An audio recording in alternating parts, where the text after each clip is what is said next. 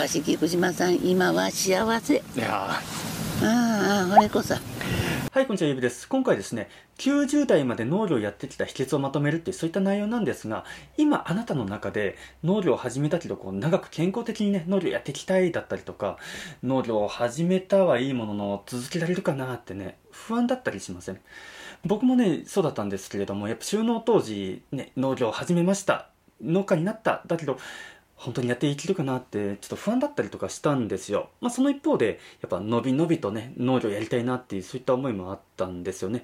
こう青空の中ね緑に囲まれながらあのふかふかな土の上歩いてね野菜や果物のこう様子見て回ってあ成長してきたなだったりとかあ実がもうこんなに大きくなってきたなとかね収穫できるかなっていった感じでこの作物の様子の変化をねちょっと楽しみながら健康的にね、伸び伸びと、やっぱ農業していきたいってやっぱ思ってたんですよ。そう言ってもね、農業って大変って聞いてるから、あの、どういうことに注意したらいいんだろうだったりとか、ね、まあ、どういうことを覚えておいたら、どういう知見があったら、あの、今後役立つのかなって、そういったことがすごい気になってたんですよね。で、あの、気づいたんですよ。あの、それらをね、解決するのに最も簡単ですぐに身につく方法っていうのを。で、これはどういうことかっていうと、すでに経験してる方からね、教わるっていうことなんですよね。あの、幸いにもね、僕の地域でもう歴60年以上、えー農業されてる方がいらっしゃいまして、あの、井川さんっていうご夫妻なんですけれども、その方へのね、インタビューを以前僕してあったんですよ。で、それを、えっ、と、今回一つにね、まとめました。だから以前あの指アプリで配信したものの再編にはなっちゃうんですけれどもあの改めてねこのポッドキャスト版としてちょっと作りたいなと思って、えー今回あの配信しています。なので今回の内容を聞いていただくことで、まあ、どうしたらねこう長く農業を続けられていけるのかっていうそういったヒントを得られることができてで健康的にね生き生きとした農業ライフっていうのを今後もね遅れるようになりますんで農業を始めたはいいものの、まあ、続けられるかどうか不安なあなただったりとか健康で長生きしながらね生き生きと農業したいっていうあなたにとって参考になれば幸いです。話の流れとしてはもう初めから90代まで農業やってきた秘訣のインタビューをお聞きいただきまして最後の方でこのあの井川さんのちょっと個人的な部分にフォーカスした内容をお送りします。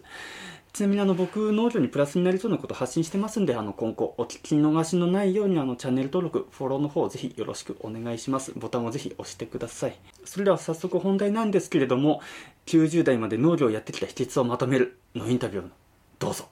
あのやっぱ長いこと農業されてきたと思うんですけれどもおおいくつぐらいから始めました？20 28でお母さんがもらったから本格的には28からちょうあど28からですか。29か。ああで今その前はまあ親に手伝ってた。ああ近い。今はおいくつなんですか？94歳あらお母さんが89あ歳。89うんなんかこう長く長くこう畑に出られてやってらっしゃるじゃないですか。なんかそういう秘訣みたいのってなんかあります？何が、こう長く農業をやっていく上でえなんかこういうことをやってたから長く農業やれてたのかなって思うところってありますかね？えまあ無理に無理をしたけどよくここまで来たなと思ってるけどね。まあ確かにね。やっぱしねうん。一軒のうちはあのーまあ女性が、はい。ね奥さんがうん。一軒のうちの健康、まあ、管理者というか、うね、それで長くこうして農家ができたと思う。うーん。ちゃんとこう健康面を支えてっていうバランスよあ健康管理にね。ーうん。やっぱそういうところが大事なんですそれが一番大事だと思う、うん。体壊すまあ仕事の上じゃうーん。最初はずっと何年か。うん養蚕が主でね。お蚕さん。養蚕が主で。うん。そしてまあ米麦うんうんうん。自家用の米麦ね、はいはいはい。えーで野菜を少し取り入れてね。野菜なんかはお蚕をやりながら人がよく野菜もこんなにやってる人たちより余分のようにやってきたわけだ。ちょっと今考えてみれば無理だったけどうん。よくお母ちゃんも耐えてきてくれたなと思ってるけどね。いやーこう陰で支えてたからこそっていう感じですよね、夢中中国まで当時はね。いやそうだよな、いいことですよね、まあ健康管理も私も。うんほとんどこのうち来て66年経つけどね。はいはい。まあ医者っていう医者にはそんなにかかったっていうことがねない。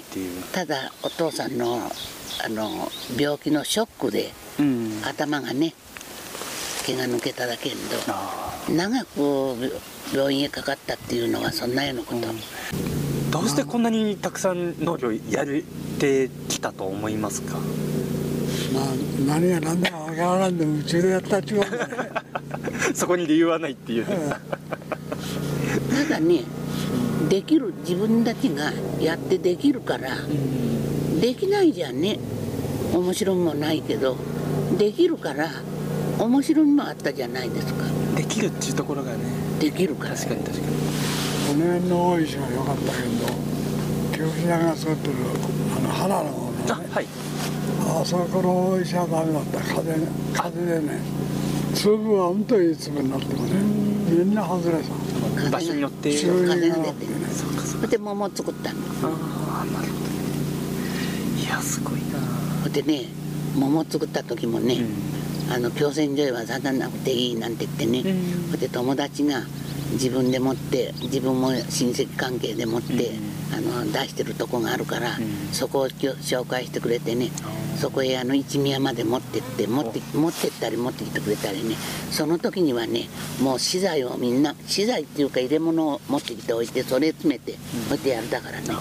だから一日にそこの畑なんかも、あの榎本さんが作ってるね、はいはい。あんな畑なんかもねそりゃあ大変取れたよ。桃が。いやこういうコンテナでねーはい。レレギュラーの箱の 2, 2枚分入るコンテナでね。そのコンテナでねそのコンテナへ。詰めてやるばっか。おじゃ向こうで持ちく。持ちてね。また次のやつ置いてく。あ楽ですね。えそれも幾年も続いたねいやーそれも。いいで料金はみんなねあの小切手でくれてそれでそれを中銀で現金にしてねお金も取れましたよ。いやー楽しいですね。当時は前島さんも出学やっていて一宮の人だけんでね。大変だったことってどんなことです？農業で。そうだねお父さんあれだね。大石を毎日100箱っつ10日間出しただけどその時に一番最後の時には私うんと偉か偉かった。具合悪かっあ具合悪くなっちゃったんですか？た、うん、毎日100箱毎日100ケース？100ケース。あれは 5, 5キロ？5キロ。あ5.6キロ。5.6キロ。あそうか700パックだから。うん。100ケースか。それを100ケーねス。2人で。ここの辺からあっちのコンビラ橋の下のところやね。はい。偶然この辺へ植えた時に一本苗が余ってあと滝原のが九島さんに作ってもらってるね。あはいはいはい。あそこへ一本大石を混ぜて終わってなっちゃう。あ当時もそれだとなったかな、なんだか知らんけんど。そうしたらそれがね たまたまこっちの方忙しく終わってやれやれって一日ぐらい休んで、置いて取る大黒坂のここと一緒っちゃうけど、あの辺が。ああこれはどうもね平地と涼しいところへ同じ品種のものを作れば大石だ太陽だいろいろ作るも偉いから大石を知っておめえ切ってそっちを作るって肉と10日間ね出せるように肉と深い植えたから段階があるから標高差でうん段階持って取れるっていう感じだ、10日間だでもねその時はねその時はもう頭も使ったり体も使ったりだよ。あ おいくつぐらいでしたその時？40代ではないな。40から50だね。俺これからですね僕。議員になるね40から50俺52歳で議員になったからその前だからね40から50それで娘の旦那がね娘と大里にいてうんそれでお旦那が甲府の東京で生まれたけど、んたまたま出張の転勤のある勤めだったから、はい山梨に来て。山梨に来てもお友達が行くにもあって。うん。それでそのお友達を連れてきてね、船舶の箱大石の箱がねうちで前もって作ってくれて。船舶みんなうちで作りました。産業所にこう積んでくれて。産業所作業するに邪魔になるとやったら2階へ乗っけてね。5つぐらいつしまって来年の話がね箱を作ってくれたい。やー。まあそういう協力もあってのもありますけどでもまあすごいですね。でもほとんど2人だからね。ですよね。完全に。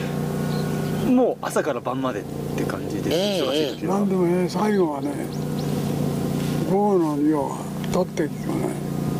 夕方ちっとに作りをすれば偉くてね、ん。ああ嫁したなんてね。8時半か9時から夕飯食べておしまっちゃうあ今度はその残りはしたらさ朝あはいはいはい。朝持ってくまでに。暗いうちに仕上げておいても来打 ち朝に仕上げる朝ね100泊持ってくにあ朝朝ちょっと早めに起きて。ね早めに。まあよくやったと思うね。あ すごいな。ほってその大石が終わればまた後の次からソリダムとかうん。ね太陽とか。出ますよね。あの太陽もね新ドパタのあの太陽もね、あれはねあのあれ軽トラへ30いくコンテナがつくだね、うん。あれ4台ありましたよ。ある4台。ぎっしり積んで30取りましたね。取りましたね。取れました。まあいろんなものがね上手できてればもったいないよもったいないよっていう気はある。うなんぼでもやりたいやりたいっていう気持ちは。あのね自分の経験があるから、ん。ねああ桃も上手できた、あありんごも上手できて食べられるようになった、ん。ね。ぶどうもねある程度上手になってねこういうにみんなに喜ばれる。跳ね出しもなくね、うん。上手できる。まあ農業もね、あの年を重ねて経験をね、うん。積めばこういうふうにいろいろできるだけんど、ん。これはもったいないよもったいないよって思う。うん。今もこの年になっても思う。やっぱりその果物でも野菜でもそうで人間の生命とは違うで彼らも野菜は野菜果物は果物生命があるからねならそれを満足にいった喜びは自分が健康でいた時の喜びと同じだねああ自分の健康と果物木野菜の健康が喜びっていういやー大事なことですよねあじゃあまたちょっと場で振りますね作物は何でもそうだけどうん人間対人間だけでなくてうん。愛情を持って育てねうん。果物でも野菜でもダメじゃない。やっぱ、うん。あお思いやりというか。そろそろばん感情を書かないかんだよやっぱり。思いやりとね。うそれでね体を惜しまず。体を惜しまず。美味しいものを作るために大切にしてることって何かあります？そうですねまあねまめによくそのものを見るですね。美味しいもの。で私今朝来た時に、うん。このねうんうんあのエンドウをはいはい。ねこうしてちょっともう覗いたら、ん。もう実がなってこのくらいになってる、うんうんうんこういうふうに愛情を持ってうんうん作れば必ず美味しいものができる。お父さんがね去年の8月からね、今年のまあうん。まあ去年のね12月年中くらいは、まあ思わしくなくて私が全部収穫から巻き付けから、まあしたけど何もかもちゃんとお父さんがいなくてもできたっていうことは愛情を持ってやればどんな人でも一人でも何でもねできる。ああもうまあ、去年の秋の野菜なんか俺と二人で作る時よりこういう大根がまあみんな出たら。立派なものを作ったり。あ本当ですか。そしてそこへブロッコリーだってねうん。随分たくさん出てね大勢の人に食べてもらいましたよ。大根でもブロッコリーでも大勢の人にやるほどまあこれで忙しく痩せたいじゃねえけんど ちょっと行ってくるよちょっと行ってくるよっちゅうの。うん。ほんに全然変わりないだからね。あ半大丈夫です年ねこのねエンドウもね去年のうちに巻いといたの。ああそうなんですね。年が明けてから巻くじゃダメ。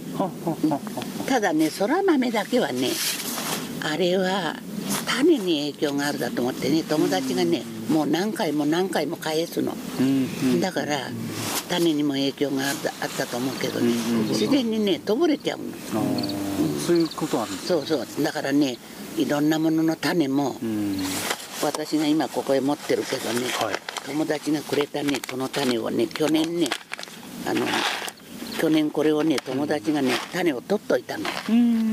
これはあのピーターコンって言ってね焼きもろこしのこう変えてくうもろこしでねこうやってこれを試しに種を取っといたからおばさんがあのおばさんだかおじさんがこれをくれたから試しに巻いてみたの。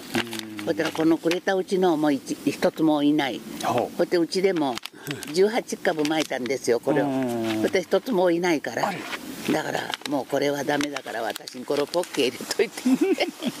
捨てちまっかと思って、ね、あまあまあね。まあね。今の。そういうねもう幾度も返すはダメですよ。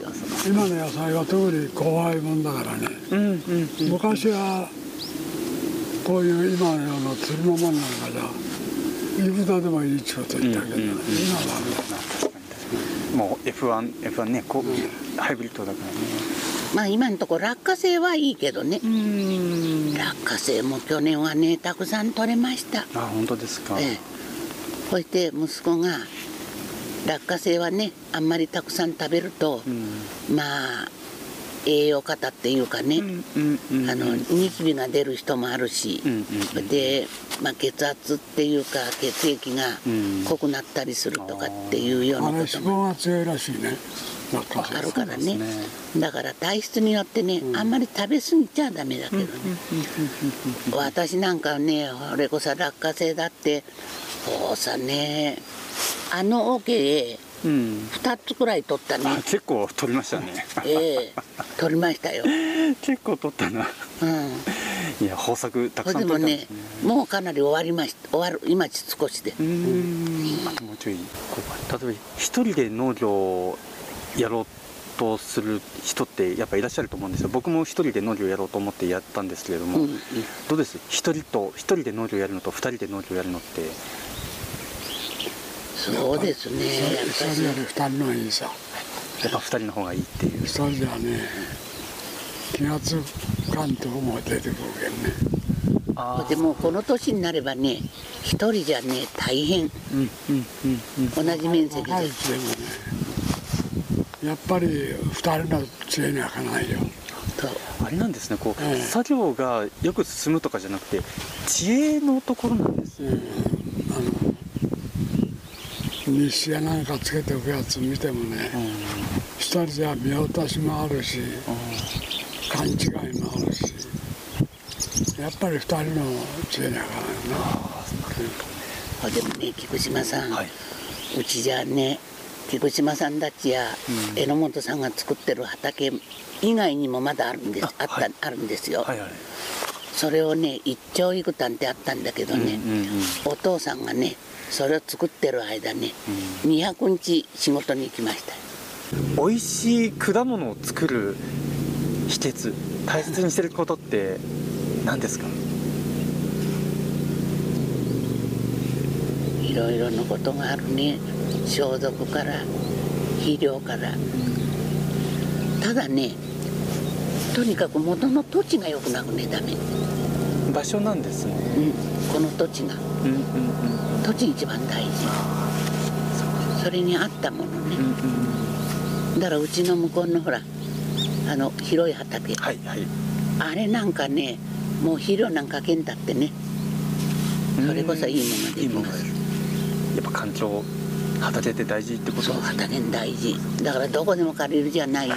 ごめんはいごめんなさい。まあ子供を育てると同じように常日頃果物の木から何からのね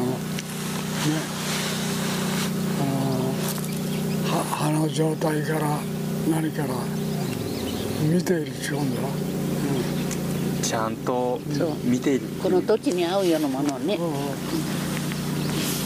大事ですね。まあでこれ何時になる？今30分になりますね。11時。11時30分になりあます。じゃあ私も行かなきゃ。今日はねこの美容院へ予約してあるあそうなんですか。ごめんなさい。だからごめんなさい。ちょっと取っちゃって。悪いじゃんいやいやねとんでもとんでもまた続きはまた。あもうえ大丈夫です。本当に。ありがとうございます。健康である秘訣っていうのはどんなことがありますかね？よく動くということですね。あ体を動かすっていう。体を動かすどんなことにも耐えて体を動かす農家のこと一生懸命やる。うん。自分の職業を。やっぱなんかそういうのって誇りがあるからなんかやれるとか。あーあのねやっぱしねあのお父さんとも私もんなことも言ったけんどうん。あの根気根気というかねうんこれをやらなきゃっていうねそういう根性ですうね、ういう。そうすれば必ず健康にでいけいけると思う。うーんもう本当そういう気持ちと、まあ、体を動かして畑に出てるっていう。気持ちと体ですね。うん。いやあれですもんね。あの農家さんって畑に出てるからこういつまでも健康寿命が長いみたいななんかそんな感じそういうことはえ言えるかもしれない。そうですよね、確かでね常に作ったものはにうん。もう必ずこれをいいものに育てようというね。うーん。うんやるからには。うんうんうんうん。ちゃんとしたものを作ろうっていう。そうそうそう。情熱も大事なんですねやっぱり、え。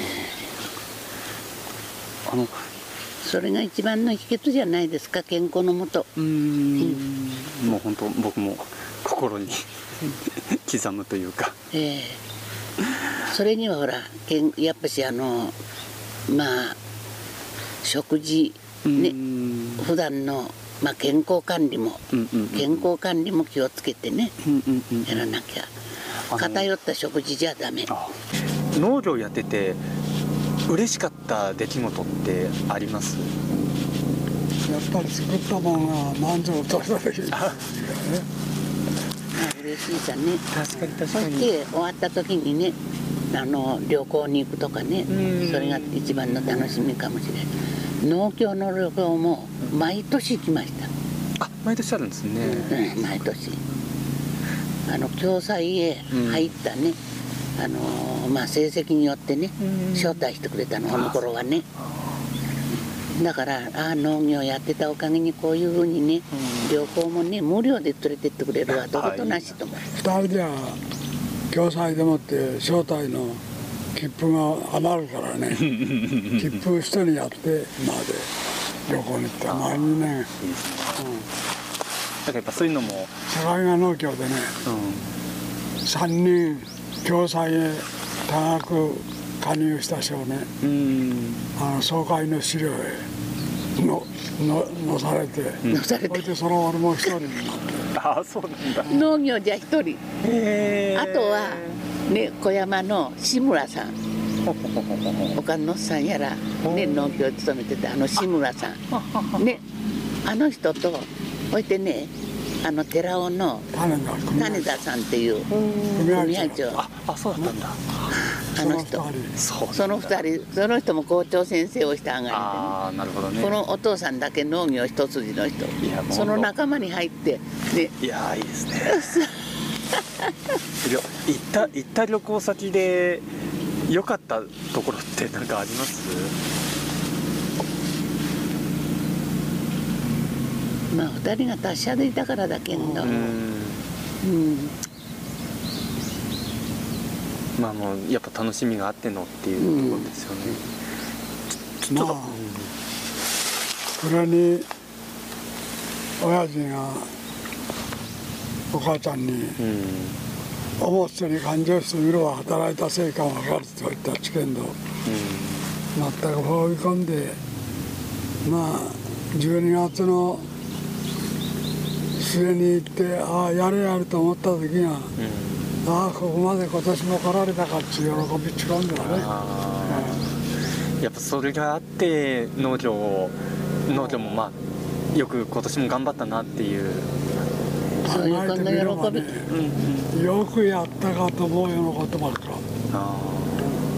た例えばどどんなことがこうよよくやったなってなんか思う出来事って。ならさっきの話でたくさんお蚕をしたり野菜をやったりしてあ俺は40代は仕事では200日も弁当持って行っちまうねーほんほんと僕まあも夢中っちゅうもんだね。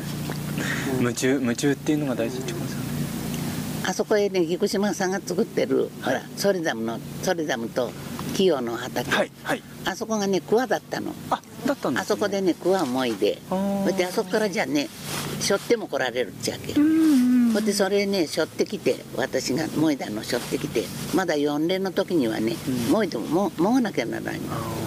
それでそれを背負ってきたのはね私2階でそのまんまねもちゃんが背負い上げちゃも背負い上げちゃったのお父さんがいるとねこんなことを知ると桑場開けてからでなきゃなんて言われるかもしれんけどね、うんあこれいないからいいわと思ってねそして本館の2階の愛さはね広いからうんそこへみんな開けちゃってそのまんまただし追い上げる時に偉偉かったかもしれんけど、ーはいはいはいそこへみんなあげあの開けちゃってうんそして少し冷めたとこでじょうろで加え水をねじょうろでかけてかきましてそして今度はダイヤグラになってるから上へ上げたり下上げたりするにここにずーっとクワがあるから 通さない。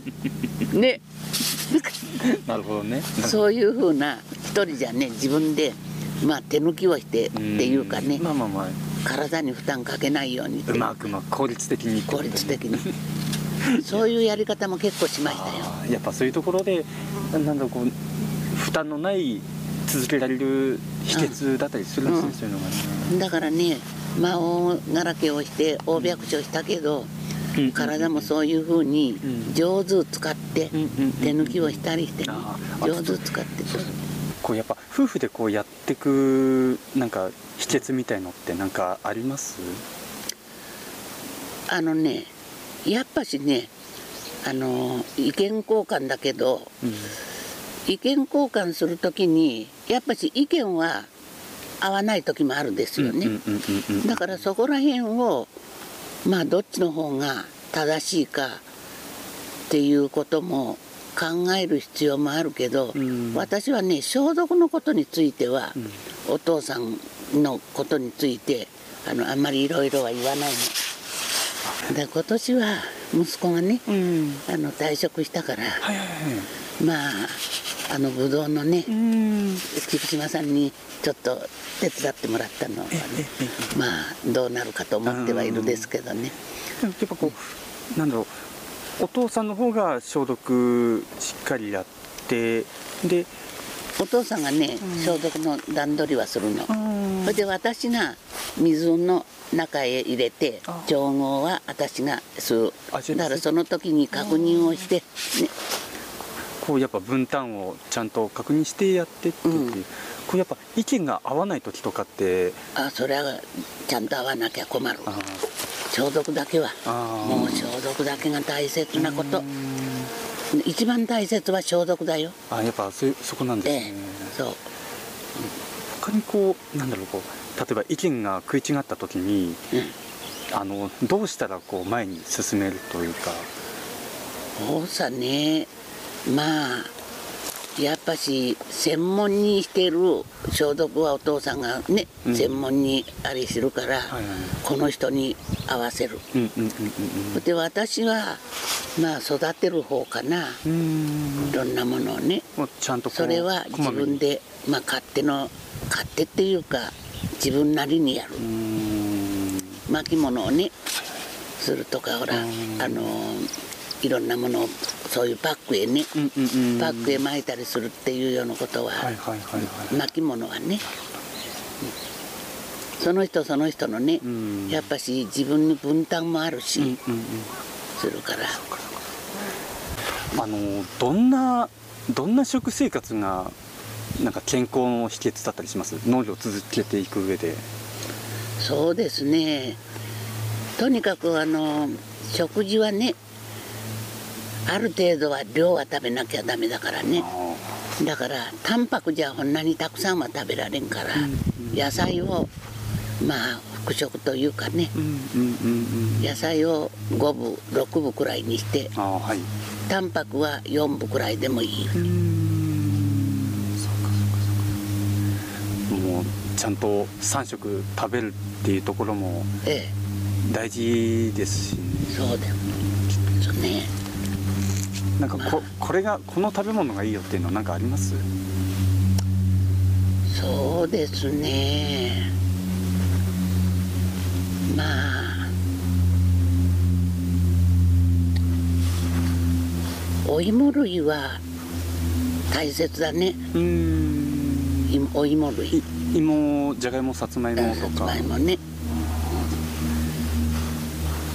まあなななる芋大切だけどね、うんうんうんうん。だけどやっぱりそういうお芋類は必ず、必要かなってだからじゃがいもなんかはねもう一年中うん。食べなきゃならんもんだからね。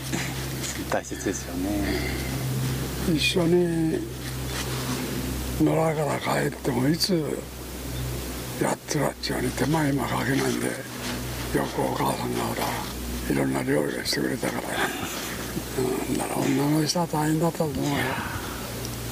だからまあこうして畑来てても、お昼のねう、ん。もう献立。うんうんうんだから今日はまあ 菊島さんの今取っちゃったからダメだけど、うん。わらびも今はああはいはい。わらびとかねあのタケノコが出るからうんうんうんうん。わらびとかタケノコのねまあ新鮮なねうん。新しい時期のものだから食べたり。もうねお昼にはね あの夕べにねあのわらびを湯がいてそして今朝を取ってきれいに洗ってうん。それでお昼のご飯のおかずに。それにまあお魚をねサバのサバでもお昼に焼いてそしてそれをあの食べたり。うんうん。あの わらびのわらびのね卵とじ。あそれにねわらびとねたけのこ少し入れて、うん。で油揚げと炒めて。あそしてもう卵とじにしてねちゃんとフライパンに入ってますあうわいいですねだから帰ればすぐに今度はねサバでサバのね、うん。焼いたのでも食べて、うんうんうんでそれと両方、できるっていう、好きな食べ物って何かあります？うん、別に特別これは食べたいっちゅうもんもねえけど何でも食べてくれる、何でも何でもごちそうに食べたいけどね。な何が何が好きです？そのお母さんのう料理の中で。まあ俺に注文したのはカレー。カレーだけは注文ししんけんね。おい時々カレーを食わな。なんてこうやって今度は息子が帰ってきたからね、カレーにはねもうカレー用のあの角切りの、あの肉を入れる。バラでなくて角切り、角切りなんですね。うん、全然やっぱり違うらしい。ねまあ私とじゃ同じような気がするけんバラのとじゃまあ違うかもしれない。そっかそっかそっか、まあ。それでねニンニクと、うん。あのその角切りの肉をうん。最初炒めて少し、ニンニクも入れるの、うんうんうんそしてそれへ人参とあのじゃがいもうん。ね。ほいで玉ねぎ。うんうん。その2色くらいね。素敵ですね。まあ北当時はそばなんかもよく作ってくれたよな。当時は機械機械でこう。そばそば。そばそば。そばをねうちでで機作るの。機械でこう機械でこう乗せて。こうで切る切る機械があってね。それでよくそばも作った。俺はうんとそば好きだからね。そばも作ったよよく作ってくれたね。ああそうなんだほいで温泉温泉ねうん。もううちくらい温泉私はないでしょ。あ温泉もあれですか？こうひ秘訣っていうか。うん。まあ温泉も行ってくればね、うん。その間はね必ず体調がいい。は仕事ができる。ああやっぱそういうもんなん温ですね。泉はねうちの修理行ったじゃねえらこのぐらい働きながら温泉。温泉行ったよもうこの県内山梨県内中。東京愛があるけんね。まあ遠くへも行ったよお父さん。うんあっちのほら斎藤さんの方のね静岡の方の人が来てたじゃん。あうんやっぱ遠くも行きましたよどうです？どあれぐらいの頻南部の湯まで行ったの？あ南部までね、どれぐらいの頻度で行かれてたんですか？温泉とかって。そうね。働く盛りはこれでも1週間に2回ぐらいは行ったね。行きますね、うん。行きますよ。忙しい時でも。ええ。サウナとかって入るんですか？三坂にでサウナが入る。三坂にトロンなんちもあってね。そこへはお母さん。が今度はお父さん夕飯をお父さん長いもの好きだからん。夕飯を長いもの持ってって置いて夕方から行くじゃんなんつってね。あそんなこともあったし。あですね。ゆったりできますね、だからね本当働くけどねまあリラックスもしたね。俺はうちのしぐれこのブラックも行ったしたねえらだからこうして2人がね健康でいられると思うああところ土屋さん。の奥さん。がうん「おまん。とみたいにお家行くしたねえぞ」っていやおお湯いいですもん。ねこれでもね結構いろんなもん作ってもねうん。お蚕を持ってっても眉を持ってってもうん。まあ指折りの中へ入る。うん。ね野菜を出しても指折りの中へ入るっていうようにね。うんうんうん。そういうふうにちゃんといい結野果菜でもこの大きいブラックでまあ組合員は、まあ、70人80人もあったけど、うん。ほとんど出したのは40人いるんだけどね。あ俺なんでも3位す すごいな。農家の後継ぐなんていうことはね別にね悪いことでもないしそれで当然のことで継がなくてもいい人だから。だから出てもどうっていうことはないだけどまあ家族思いというか兄弟思いというか親親思いというかね人のことを思ってたんですよね。そして今度は私には連れを連れて私が農家だったか農家してたから連れを連れてそして自分がね兄弟や親やね家族のことを思うより私のことは思わなんでただ私を連れてきて一緒に 農業をやるっていう覚悟をしたんですよね。だけど私がねそんなこと言ってもねああええこれはねわそれだけのねあの運命だと思って。だから私は行く時に言ったんですよ。この本人のとこへは行くけどうちへは行かないよって。おだから一度も結婚するね半年あったけどうちへはね一度もまあ今日は何かすることはありますか？なんて言って来たことは一度もない。ただ連れに来られたから仕方なしにお田植えをした一回絶対にもうねうちへ入るってつもりはなかった。けどこっちの方はうちを守って私を引っ張って連れてきてうん。一緒になってやろう。こういう考え。だからね、兄弟だってねみんな面倒見ました。一人なし。あのお伺ってます。はい。一人なし面倒見た。ですよね。近くにね西東にすぐ近くに姉さんと妹と女の人が2人嫁に行ってた。みんないとこ、うん。みんないとこですよ。そこの人の面倒まで見てその人がどんなこと言って白いもの黒いと言ってもね絶対に注意したこともなかっすごいな。だから私は私はこの何のためにこのうち来たかと思った。思うこともあった。まあねまあね。まあね、うん。確かに確かに。だってね白いものね菊菊島さん黒いなんて言われればね本当はお父さんがとんでもねえこと言ったもんじゃねえかよ。なんとも考えなしでね。よく考えたながらね口は聞くもんだとかって一言もそんなことは言えな言わなんだからね。そのこうやっぱり人思いってところですよね。兄弟思い。兄弟思い。血筋をうんと大切に思いってね大人になればね注意がましいこと言っても騒ぎがでかくなるから喜んじゃはうねだけどねそれはまあ白いものは黒いっていうことは明らかに言った人の悪いだから。ね。そんなものは向こうでは謝るが当たり前のことその心の広さっていうのをすごいこう聞いてて感じるだからねとにかくね私がまあ我慢に我慢うーん泣くに泣かれずっていうの我慢をして通ったから。うん。それで今現在や。うんうんおかし菊島さん今は幸せいやーああこれこそはい、いかがでしたかね。ね、畑に、畑の中でなんか話を聞いてる感じがちょっと伝わればいいなって思います。